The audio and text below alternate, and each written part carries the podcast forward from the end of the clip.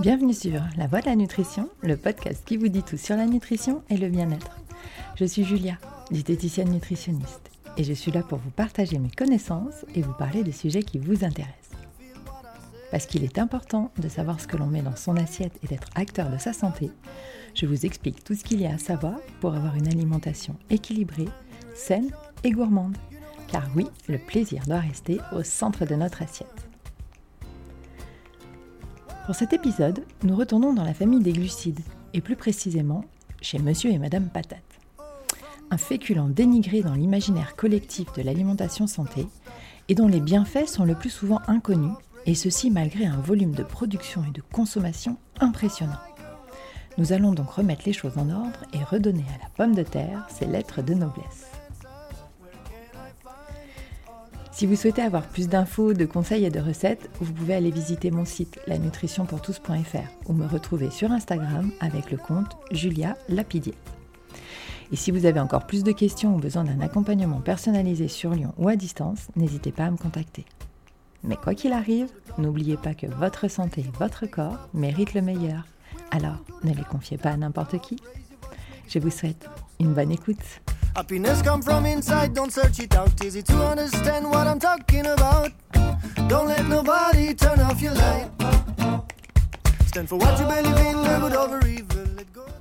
Nous n'allons bien sûr pas parler de Monsieur et Madame Patate ni de Buzz l'éclair, mais bien de la pomme de terre, ce tubercule qui pousse sous terre.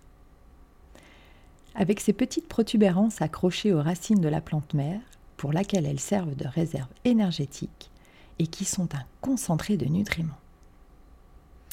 Originaire du Pérou, et plus exactement de la cordillère des Andes, elle a été ramenée en Europe par les Espagnols lors de la découverte de l'Amérique et s'est diffusée dans tous les pays où il y a de l'agriculture, donc euh, partout. Sûrement de par sa faible exigence en culture, son fort taux de rendement, son prix faible, mais aussi son long temps de conservation, qui peut aller jusqu'à 12 mois pour celles cueillies à maturité. Dans les faits, les pommes de terre primeurs se conservent à la maison quelques jours seulement, alors que les autres peuvent se conserver plusieurs semaines. Veillez à les choisir fermes, à les conserver à l'abri de la lumière, dans un lieu frais, pour retarder la germination. La germination est d'ailleurs un signe de non-consommation. La pomme de terre devient toxique, tout comme une pomme de terre verte qui va produire une toxine irritante pour les intestins, ou encore des pommes de terre avec des taches noires. Aujourd'hui, on produit 400 millions de tonnes par an. Les Français en consomment environ 60 kilos par an et par personne, tout produit confondu. Ce qui reste encore faible face à la Russie ou à la Pologne, qui en consomment près du double. Il a été répertorié plus de 4500 variétés de pommes de terre, et chaque patate a ses propres qualités gustatives et aptitudes culinaires. Et vous serez pleinement satisfait si vous utilisez les bonnes patates pour les bons plats en évitant par exemple de choisir des patates à chair ferme pour réaliser une purée. Pour simplifier, on peut les classifier selon trois critères. Les chairs fermes, un peu farineuses, qui se tiennent bien à la cuisson, que l'on utilisera pour les recettes où la pomme de terre doit garder sa forme, robe des champs, salade, etc. Ensuite, les chairs fondantes, pour les plats comme les gratins, les potages, puis les chairs farineuses à choisir pour les purées ou les frites. La pomme de terre a cette particularité, comparée aux autres glucides, de contenir 80% d'eau, contrairement par exemple aux céréales qui en contiennent maximum 20%. Ce qui va faire que son poids après cuisson est sensiblement identique que son poids cru.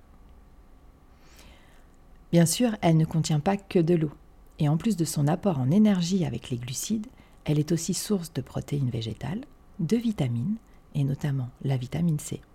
En effet, 300 g bouillis apportent 50% des apports journaliers recommandés.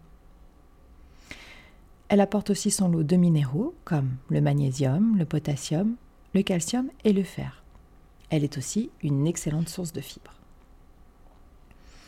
Les pommes de terre sont donc bonnes pour lutter contre l'inflammation et le stress, pour booster les fonctions cérébrales et le système immunitaire, pour préserver une bonne santé intestinale et bien sûr apporte une excellente source d'énergie.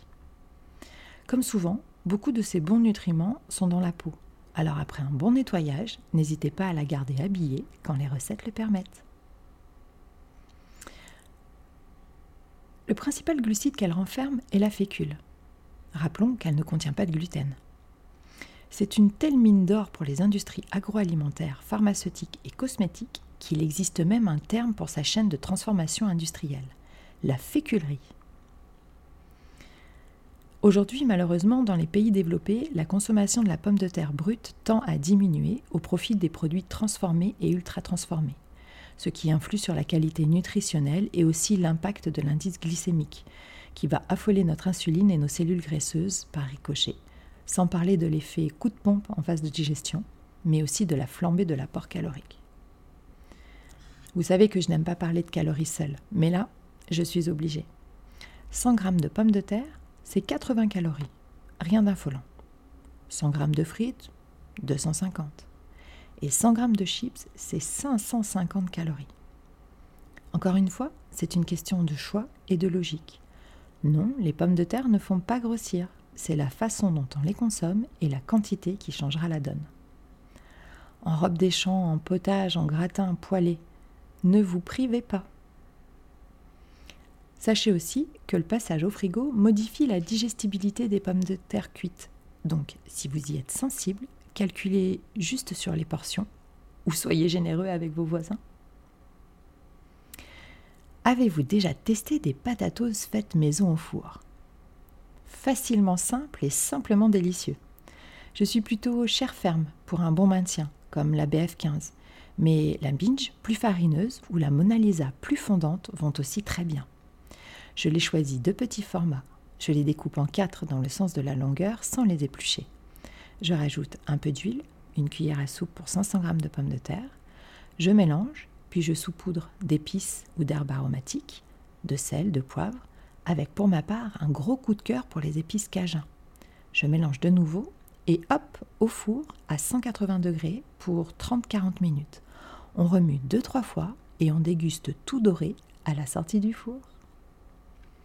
Bref, vous l'aurez compris, pensez à la patate pour avoir la pêche.